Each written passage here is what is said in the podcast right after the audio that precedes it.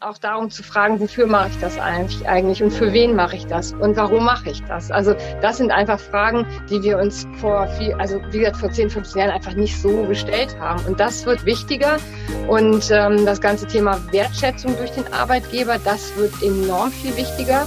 Ähm, das sind eigentlich so die, die, die wichtigsten, ähm, die, also sozusagen vom Mindset her die wichtigsten Punkte, die ich so annehmen kann.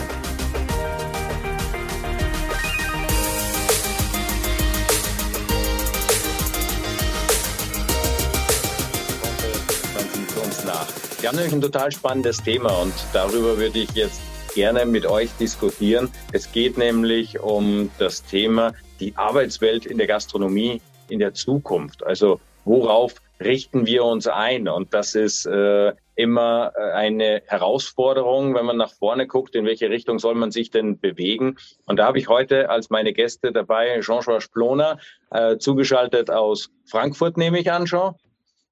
Frankfurt. Und hier an meiner Seite heute auf der IHA-Tagung Merle Losem kurze Pause genommen, um bei uns vorbeizuschauen. Vielen herzlichen Dank ja, dafür. Danke für die Einladung. Ich freue mich dabei zu sein. Ja, überall äh, pfeifen es die Spatzen vom Dach, nämlich äh, dass das Gastgewerbe hat zu wenig Mitarbeiter, von Fachkräften äh, ganz zu äh, schweigen und die Branche tut sich schwer, neue Kräfte zu finden. Äh, Jean, du hast da ein äh, sehr bemerkenswertes oder ansehenswertes äh, Video bei YouTube auch äh, online gestellt äh, zu dem Thema. Äh, wie, warum tut sich die Branche so schwer, diese vielen positiven Aspekte der geilsten Branche der Welt zu transportieren? Es gibt ja mehrere Gründe. Also prinzipiell äh, haben wir gerne ein Negativ-Narrativ. Wir stellen das, was wir tun, als unglaubliche Heldentaten, nämlich Wochenende arbeiten, abends arbeiten, Feiertag arbeiten. Und statt zu sagen, ey, wir haben die coole Chance, genau andersrum wie alle anderen, weißt du, wie wenn du äh, in Berlin wohnst und du fährst nicht nach Berlin rein wie alle anderen, aber du fährst Berlin raus, wenn alle anderen reinfahren und du fährst rein, wenn alle anderen rausfahren, dann hast du es viel einfacher und hast keinen Stau. Und wir könnten ein Privatleben haben, was total staufrei ist und was ganz viel Spaß macht. Aber das Einzige, was wir tun, ist darüber zu reden, dass wir am liebsten mit den anderen im Stau stehen würden. Und ähm, natürlich ist es manchmal ganz nett im Stau, weil dann hat man mehr Leute um sich herum, aber ich weiß nicht, ob das, das äh, die Nummer eins ist. Und äh, dieses Narrativ, dieses Negative, das tut uns alle nicht gut. Dann gibt es ein paar Kollegen, die der Meinung sind, dass wir noch eine Hierarchie haben wie in den 40er, 50er Jahre. Die helfen auch nicht, weil die sind immer sehr gut in der Presse, leider. Die Guten, die gut mit Mitarbeitern umgehen, und das ist meine Augen eine Mehrheit, die sind selten in der Presse, ist ja auch nicht so spannend. Positiv berichten hat noch nie irgendeine Zeitung interessiert. Die brauchen eine Schlagzeile, irgendwas Schlimmes. Und äh, ja, so, so stehen wir da. Und wenn wir im Moment keine Mitarbeiter haben, wenn du mich fragst, wir hatten während Corona das, was sonst immer passiert, nämlich wir verlieren ja jedes Jahr Mitarbeiter. Wir haben eine natürliche Fluktuation, das gehört dazu. Es ist auch eine Branche, wo man irgendwann mal sagt, okay, will ich das weitermachen oder mache ich jetzt was anderes? Das ist auch okay, das ist nachvollziehbar, je nach Lebenssituation. Und üblicherweise stellen wir die Leute dann wieder ein. Weißt du, das heißt, diese Fluktuation wird durch neue Mitarbeiter äh, gefüllt. Nur jetzt haben wir anderthalb Jahre nicht gefüllt, sondern nur verloren. Und jetzt auf einmal wollen wir da wieder stehen, wo wir mal standen und das tun wir nicht.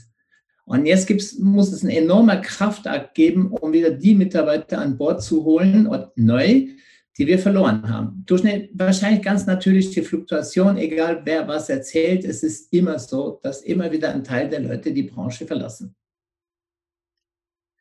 Da würde ich mal gleich gerne einhaken, äh, Jean. Du sagst äh, normale Fluktuation, doch äh, jetzt scheint es im Moment, dass wir äh, dieses äh, Delta durch äh, Corona und den Image-Schaden durch Corona als äh, vermeintlich unsichere Branche, was ich an der Stelle ganz deutlich negieren möchte. Das Gastgewerbe überlebt schon seit über 6000 Jahren. Also äh, von daher äh, glaube ich auch nicht, dass Corona da jetzt einen Abgesang herbeiführen würde. Äh, äh, aber welchen, welche Ansätze merkst du so im Markt? Äh, wie versuchen glücklich agierende äh, dieses Delta so schnell wie möglich zu schließen? Es gab ja zwei Ansätze. Es gab die, die auch in der Zwischenzeit dafür gesorgt haben, dass nicht zu viele oder so wenig wie möglich verloren gehen. Also dass die Fluktuation sehr im Rahmen bleibt, indem sie ihre Mitarbeiter entweder aufgestockt haben, aber zumindest regelmäßig kommuniziert haben und äh, ins Boot geholt haben, die erinnert haben, dass, sie, dass es sie gibt. Dann äh, gibt es die, die die Menschen wieder so langsam ranführen an das, was sie tun, weil anderthalb Jahre Pause fast ist ja schon krass da, da, muss man Routine wieder bekommen und wieder in den Strom von dieser Arbeit, die ja sehr, sehr, muss man ja sagen, äh, ist ja sehr stressig. Ja, du musst ein ganzes, oder komplex, Stress klingt negativ. Nein, wir haben eine hochkomplexe Arbeit. Äh, Tischnummern, der Gast will bestellen, der Gast will bezahlen, da muss man dies, da muss man das, die Küche ruft und irgendjemand klingelt das Telefon. Und in der Küche ist ja genauso. Und das wieder reinzukommen in diese Routine, das dauert ein wenig. Und dann gibt es die, die ähm, ja, wo die Menschen eher hingehen als woanders. Das heißt, wenn ich jetzt einen Job suche, dann, und es gibt zehn Betriebe, die suchen, suche ich mir den aus, wo ich hingehe. Und die, die glücklich sind, die, die den besseren Ruf haben. Oder die höhere Attraktivität. Merle, äh, du hast ja berufsbedingt auch mit vielen jungen Menschen aus dem Gastgewerbe zu tun. Äh, kannst ja gerne auch mal ein bisschen erzählen, was du so machst und äh, welchen Eindruck nimmst du von diesen jungen Menschen mit? Was ist denen wichtig? Welche Prioritäten setzen die? Ja, also grundsätzlich, also kurz zu deiner Frage, also wir beschäftigen uns ja sehr intensiv mit dem, mit dem ganzen Thema der Aus- und Weiterbildung von Fach- und Führungskräften aus dem gastronomischen Bereich, aus der Hotellerie auch. Und ähm, es ist letztendlich ähm, so, dass wir es so wahrnehmen, dass die Dinge sich in die Hinsicht verändern, dass die Erwartungen sich verändern. Äh, die Erwartungen auch an die Arbeitgeber. Und ähm, da, wo wir vielleicht vor 10, 15 Jahren einfach noch ein bestimmtes Mindset hatten, wo es hingehen soll, wo es um viele fachliche Themen geht, wo es um klare ähm, Perspektiven, auch karrieretechnisch geht, geht es unserer Wahrnehmung oder unserer, ja, so wie wir es wahrnehmen, einfach immer mehr auch darum zu fragen, wofür mache ich das eigentlich und für wen mache ich das und warum mache ich das? Also das sind einfach Fragen, die wir uns vor viel, also wie gesagt, vor 10, 15 Jahren einfach nicht so gestellt haben. Und das wird wichtiger. Und ähm, das ganze Thema Wertschätzung durch den Arbeitgeber, das wird enorm viel wichtiger. Ähm, das sind eigentlich so die, die, die wichtigsten, ähm, die, also sozusagen so vom Mindset her die wichtigsten Punkte, die ich so wahrnehmen kann. Der Volksmund sagt ja, äh, ich werde also vom Tellerwäscher zum Millionär. Ne? Mhm. Das äh, kennt man ja so. Das beschreibt die Gastrokarriere, die man machen kann. Ähm, Siehst du das auch oder spürst du das noch bei den, äh, bei denen, mit denen du zu, mit denen du zu tun hast, dass sie da Perspektiven nach äh, oben, vorne weiter haben? Sind das noch die gleichen Werte, die ziehen wie vor zehn Jahren? Nee, das also verändert sich. Natürlich gibt es diejenigen, die das wollen, die das, die diesen Weg gehen und die diesen Weg auch erfolgreich gehen. Und da können wir auch uns glücklich schätzen, dass es, äh, dass wir die Menschen natürlich auch dabei haben. Aber das, das Streben im Gro dahin, dass man einfach sagt, ich möchte möglichst schnell, möglichst viel Verantwortung zum Beispiel übernehmen, das äh, nimmt meiner Meinung nach nach. Also äh, lässt meiner Meinung nach nach. So, genau. Ja. Das ist nicht mehr an vorderster Priorität. Genau, das ist nicht die vorderste Priorität, sondern es geht letztendlich darum, ähm, wie sehen meine persönlichen Perspektiven aus im Sinne auch von bestimmten ja, Mindset, was ich leben kann, ähm, wie werde ich einfach auch als Mensch gewertschätzt, wie sieht letztendlich das Gesamtsetting aus, aus finanziellem Thema, aus äh, Benefits, die ich habe, aus Perspektiven, die mir im Unternehmen geboten werden, aber auch, wie tickt das Unternehmen eigentlich? Auch Fragen wie zum Beispiel Nachhaltigkeit, solche Sachen, das hat uns ja einfach vor ein paar Jahren noch überhaupt nicht so ähm, tangiert. Aber das sind natürlich Fragen, die man heute auch gestellt bekommt, wenn ähm, Menschen zu einem Einstellungsgespräch kommen ne? und einfach sagen, was macht ihr da? Wie sieht das aus? Wie seid ihr da aufgestellt? Also ich glaube, dass das einfach auch verschiedene ähm, ja, Fokusse sind.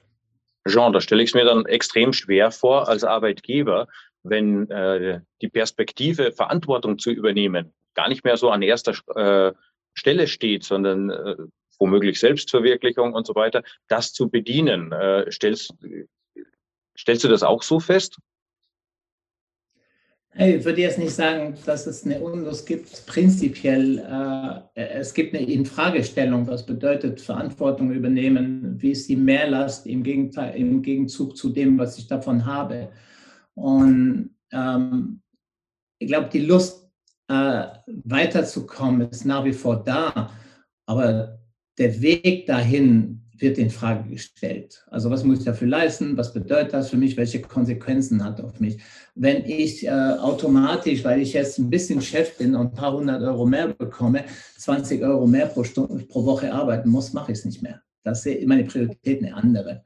Und äh, das ist einer der Aspekte. Und äh, klar müssen wir schauen, ähm, was bedeutet das, wenn du als Unternehmer sagst, jemand anders führt den Betrieb für dich? Dann musst du doch für diese Person auch was tun und übernimmt ja deine primäre Aufgabe, diesen Betrieb zu führen.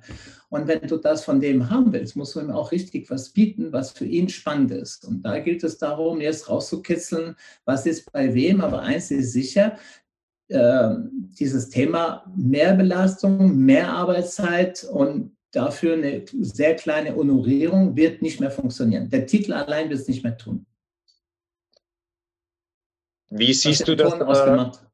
Äh, ja, jetzt hast du ja, äh, sage mal, auch Einblick in andere Länder und andere, bist ja auch äh, hier im Leaders Club international viel unterwegs gewesen. Ähm, siehst du eine ähnlich angespannte Situation in anderen Ländern und wie gehen die da damit um? Prinzipiell haben wir in ganz Europa eine demografische Entwicklung, die negativ ist. Und äh, unsere Neueinwanderer sind ja willig, äh, sich einzugliedern, aber das dauert ein bisschen, das dauert eine Weile, bis die alle da sind, wo sie sein sollten und könnten. Ähm, die Schwierigkeit in, in, Frankreich zum Beispiel, Mitarbeiter zu finden, ist fast genauso hoch, vielleicht ein paar Prozentpunkte niedriger. Ähm, es ist in Paris eine Katastrophe. Du findest einfach gar keinen mehr. A, wollen die Leute nicht mehr in Paris wohnen, weil sie eine brutale Angst haben, wieder so einen Lockdown zu haben. Und der Lockdown in Frankreich war brutal. Ähnlich wie in Italien. Das heißt, die jungen Leute sagen, das macht mir gar keinen Spaß mehr. Das möchte ich nicht nochmal erleben, dass ich zu Hause eingesperrt werde, nur ein bisschen Sport machen darf und nur den nächstgelegenen Supermarkt besuchen darf. Und diese Angst ist da. Und bis diese Angst sich wieder löst, werden wir massive Probleme haben in allen Ländern, Spanien, Italien, Frankreich, äh, Mitarbeiter finden Großstädte. In kleineren Städten ist es anders. Da geht es einfach um Arbeitsplätze. Frankreich, Italien und Spanien haben eine hohe Arbeitslosigkeit. Das heißt, da ist das Interesse höher, einen Job zu finden, als es in Deutschland ist. Ja. Und ähm, von daher, ja, die haben dieselbe Probleme, aber differenzierter. Merle, könnte das Gastgewerbe zum Beispiel dann, um diesen Ansprüchen besser gerecht zu werden, mit einer Vier-Tage-Woche punkten? Also grundsätzlich, Gastgewerbe hat ja immer dann Hochsaison, wenn die anderen aus dem Büro sind. Äh, ist das eine Möglichkeit zu sagen, äh, man arbeitet grundsätzlich äh, vier Tage die Woche und hat drei Tage frei? Also es ist sicherlich äh, auf den allerersten Blick äh, natürlich eine super Möglichkeit. Und ähm, es ist ja, äh, wir haben letzte Woche ähm, Hospitality HR Award verliehen und da ging es natürlich auch ganz viel um neue Personalkonzepte. Wie geht man damit um? Und da war unter anderem das Thema Vier-Tage-Woche auch eine Möglichkeit. Und ähm, es ist von den, von den Mitarbeitern in den jeweiligen Betrieben extrem gut aufgenommen worden. Aber man muss sich natürlich aus Sicht der Arbeitgeber wirklich ganz genau überlegen, was das eigentlich bedeutet. Was heißt das vier Tage Woche? Weil das ist ja nicht einfach so, okay, wir arbeiten jetzt neun Stunden äh, und äh, dann äh, passt alles. Weil ich meine, das weißt du äh, aus deinem Metier wahrscheinlich äh, ja nun ganz genau, was es nach sich zieht. Ähm, es ist auf jeden Fall eine Möglichkeit, vielleicht auch es muss ja nicht unbedingt die Vier-Tage-Woche sein, aber überhaupt mit flexiblen Modellen ranzugehen. Aber das ist ja schon in der Branche relativ ähm, Usus. Also von daher, glaube ich, liegt da auf jeden Fall ein ganz großes Potenzial drin, mit den, auf die Mitarbeiter zuzugehen und einfach zu fragen, was wollt ihr? Was können wir tun? In welchem, in welchem, ähm, in welcher Range können wir da vielleicht auch zusammenkommen? Also finde ich schon ein spannendes Thema. Also, also wird in Zukunft auf jeden Fall Riesenthema werden, bin ich mir sicher. Flexibilisierung der Arbeitszeiten auch ein ganz deutlicher Appell an die Politik. Äh, gerade im Gastgewerbe äh, ist das jetzige Korsett äh, zu steif. Also ich stelle mir gerade die von Jean vorhin genannten ländlichen Regionen vor, also bei der berüchtigten Hochzeit, von der wir immer alle reden, äh, ich kriege dann in, in, ländlichen Regionen nachts um eins keine zweite frische Mannschaft her, die dann äh, die Aufräumarbeiten macht und so weiter. Wir haben äh, vorhin das Thema Lernen und Persönlichkeitsentwicklung oder an, auch angeschnitten. Und äh, gerade im Gastgewerbe, wenn ich im Umgang mit Menschen bin, lerne ich ja eigentlich mein ganzes Leben lang. Man lernt ja nie aus. Und äh, das unterstützt ihr auch. Äh, ist das vielleicht auch ein Angebot an zukünftige Arbeitnehmer im Gastgewerbe, äh, wenn du zu uns kommst? wir bilden dich aus, wir bilden dich weiter. Äh, lebenslanges Lernen ist uns wichtig. Auf jeden Fall. Also das ganze Thema Aus- und Weiterbildung, Förderung, wie auch immer, ähm, ist eins, ähm, was auch bei den Mitarbeitern ja absolut, äh, absolut punktet. Und ähm, es ist einfach so, dass da ja auch Themen auf uns zukommen, unterschiedliche Themen, neue Themen, ähm, und darauf müssen wir Antworten finden. Und die Antworten findet man letztendlich natürlich am allerbesten, wenn man sich äh, mit den Menschen beschäftigt und die Menschen weiterbringt. Und auf welche Art man das tut, in welcher Länge, äh, in welcher Intensität, das ist natürlich ganz, ganz flexibel und ähm, kommt total auf den, auf den jeweiligen äh, Zusammenhang an. Ja. Jean, da schreibt uns gerade Christian äh, über den Chat, äh, Flexibilisierung gelesen, der Gastronomie. Ja. Heißt, wir sind zwei Leute zu wenig, kannst an deinem freien Tag reinkommen. Das ist natürlich äh, Managementfehler erster Ordnung. Ja, nun, weißt du, das ist das Thema. Du hast eine Fünf-Tage-Woche, also hast du die Mitarbeiter für eine Fünf-Tage-Woche. Und sobald einer fehlt, muss er eine Sechs- oder eine Sieben-Tage-Woche machen, hat kein Frei mehr. Äh, machst du eine Vier-Tage-Woche, eine Drei-Tage-Woche. Also Robuchon hat vor zehn, elf Jahren in Frankreich die eine Woche drei Tage, eine Woche vier Tage für seine Küchenteams eingeführt. Äh, wobei in Frankreich darf man auch zwölf Stunden dann arbeiten. Es geht nur um die Wochenarbeitszeit. Da sind wir in Deutschland ein bisschen äh, lediert oder gegenüber äh, Österreich, wo es ja ähnlich flexibel ist. Ähm, aber würdest du eine drei- oder vier Tage Woche haben, wäre ein Tag mehr kein Thema. Bei fünf Tagen hast du nur noch einen Tag frei. Wenn dann noch beide Tage hast, gar kein frei. Das geht nicht. Das geht nicht mehr. Das kannst du nicht machen. Besonders, und ich finde es noch, was viel schlimmer ist, ist, dass es nach wie vor Betriebe geben, gibt, die nicht in der Lage sind, Dienstpläne langfristig zu schreiben, die nicht in der Lage sind, Menschen das Gefühl zu geben, wir achten deine Freizeit, wir achten auf dein Leben. Weil äh, es mag ja sein, dass der Unternehmer, und dazu gehöre ich, sagt, weißt du, Arbeit, Leben ist für mich schwammig und übergrenzlich. Aber es gibt Menschen, die sagen, pass auf, ich habe auch ein Privatleben, Arbeitsleben, Privatleben, das äh, möchte ich auch respektiert haben. Und das sollte man auch tun, dass man, wenn der einen Geburtstag hat, wenn seine Frau Geburtstag hat, wenn er abends einen Termin mit Freunden hat, dass man das respektiert und nicht ihn vergewaltigt. Nach Motto, sonst haben wir keinen. Und das finde ich genauso schlimm. Das ist genau diese falsch verstandene Flexibilisierung auf Kosten der anderen, weil ich nicht in der Lage bin, mich zu organisieren als Unternehmer.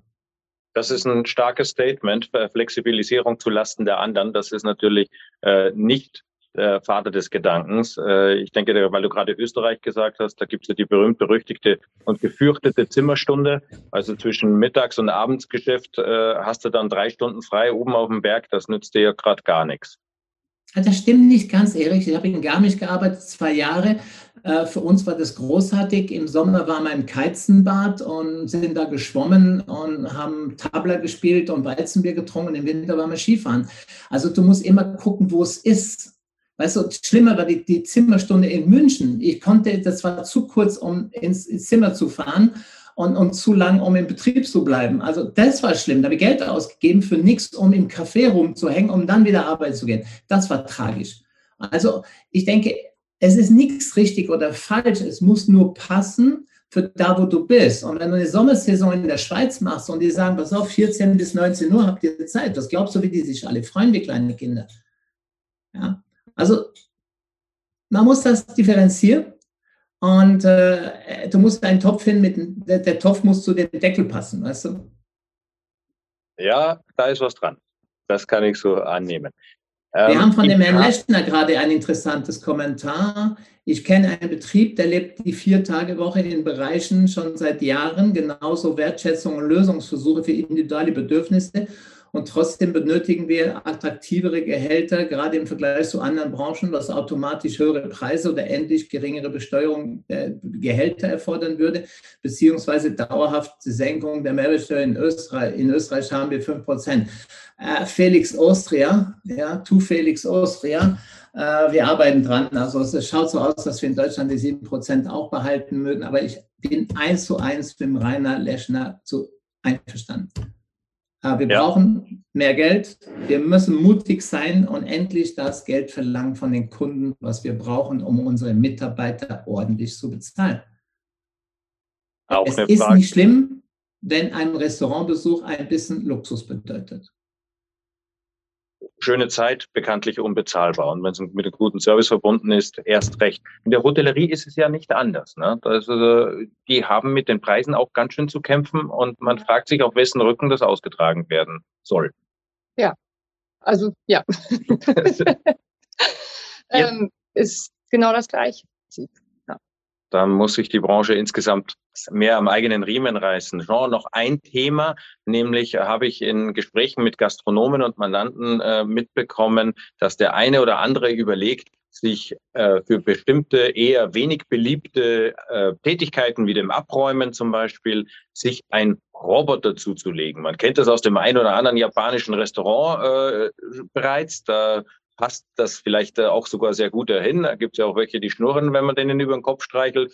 Ähm, äh, Leasing für so einen Roboter 920 Euro im Monat und der bringt dann hunderte Kilo Geschirr äh, in die Spülstraße. Also ist das eine Option, Robotik? Äh, siehst du das im Kommen?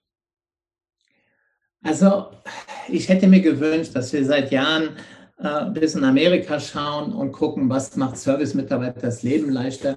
Wenn du siehst, dass in Deutschland teilweise die Leute mit dem Teller in der Hand oder mit einer Tasse den ganzen Weg hin und zurück zur Küche machen müssen, weil sie keine Zwischenstationen haben, Ablage, weil der Chef das nicht hübsch findet, dann fängt es ja damit an. Und so ein Roboter ist ja nichts anderes als eine Zwischenlage, also Zwischenstation, wo du alles drauf machst und dann fährt er alleine. Ich halte das für eine mega gute Idee. Und äh, wenn es jemand stört, dann soll er in Sterne-Restaurant gehen. Da wird es wahrscheinlich nie einen Roboter geben, aber da fangen wir auch mit 300 Euro pro Person an. Und das ist halt der Preis, den sowas kostet. Menschen sind wertvoll und sollten auch so bezahlt werden. Das war ein hervorragendes Plädoyer, wenn ich sogar sagen ein, ein grandioses Schlusswort, äh, Jean. Menschen sind viel wert und sollen auch entsprechend bezahlt werden. Und sie sollen nicht aufhören zu lernen. Äh, das ist noch ein Punkt, den ich aus unserem Gespräch mhm. mitgenommen habe. Die Angebote sind da am Markt. Wie ist die Resonanz? Werden die Anfragen kommen eher von Arbeitgeber oder von Arbeitnehmerseite?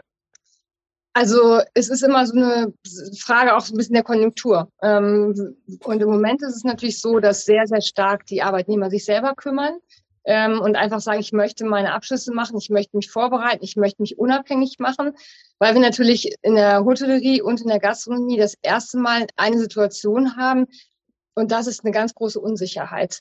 Ähm, bislang war es immer völlig klar, wenn ich auf der einen Tür rausgehe, dann gehe ich in die andere Tür rein und habe einen Job. Und wenn das nicht funktioniert dann war mit mir irgendwas. Also so. Ähm, und das funktioniert einfach das erste Mal nicht mehr. Und das war ja eigentlich immer das Fund, womit unsere Branche ganz, ganz stark punkten konnte ähm, und die viel auch ausgeglichen hat.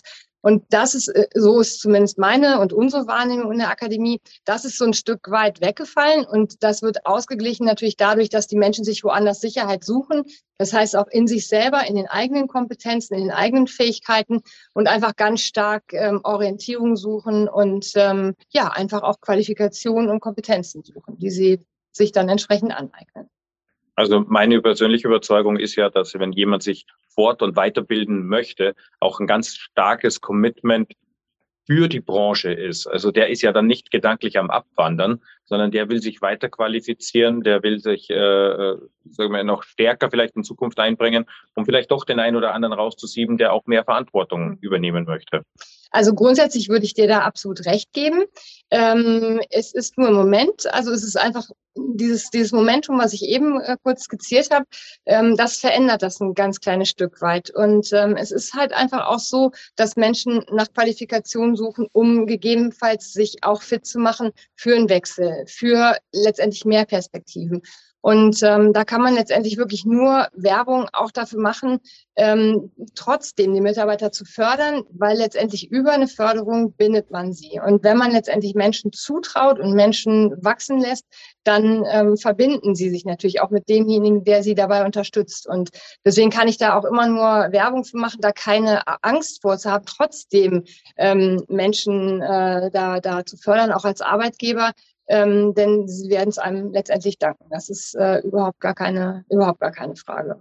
Merle, wir packen den Link äh, in, den, in die Show Notes äh, und genauso auch den Link, Jean, zu dem Film, äh, den du gemacht hast äh, bei YouTube, äh, damit das nachvollziehbar ist. Ich sage euch herzlichen Dank für die heutige Runde. Ich sage herzlichen Dank den ganz, ganz tollen, lieben, treuen Gästen. Die äh, herzlichen Dank, dass ihr so lange dran geblieben seid und äh, die ja, Herausforderungen der Technik, die mich am Anfang hier gegeißelt haben, großzügigst äh, übersehen habt. Ich sage Dankeschön. Nächste Woche geht's weiter mit Konstantin Balek und dann wahrscheinlich neuer Technik. Und es geht um das Thema die Stellenanzeige. Also wir bleiben bei dem Thema Mitarbeiter. Und äh, was ist die Kraft der Worte? Was ist die Macht einer Stellenanzeige? Wie mache ich die Richtigen auf mich aufmerksam? Das werden wir nächste Woche diskutieren. Und äh, dann hoffe ich auch wieder mit euch zusammen seid mit dabei. Ich sage herzlichen Dank aus Berlin. Schön, dass ihr dabei wart und bis zum nächsten Mal.